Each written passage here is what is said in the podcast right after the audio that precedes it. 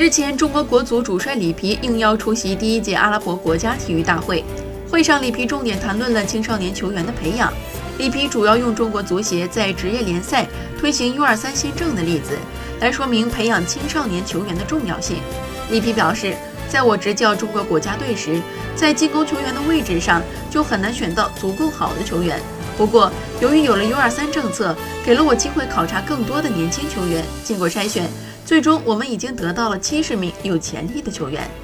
尽管中国足协在推行新政时引起了一些争议，但里皮认为这项政策整体上是非常正确的。今年已经开始出现积极的结果，更多的俱乐部开始使用更多的年轻球员。和去年相比，本赛季的 U23 新政更加有效。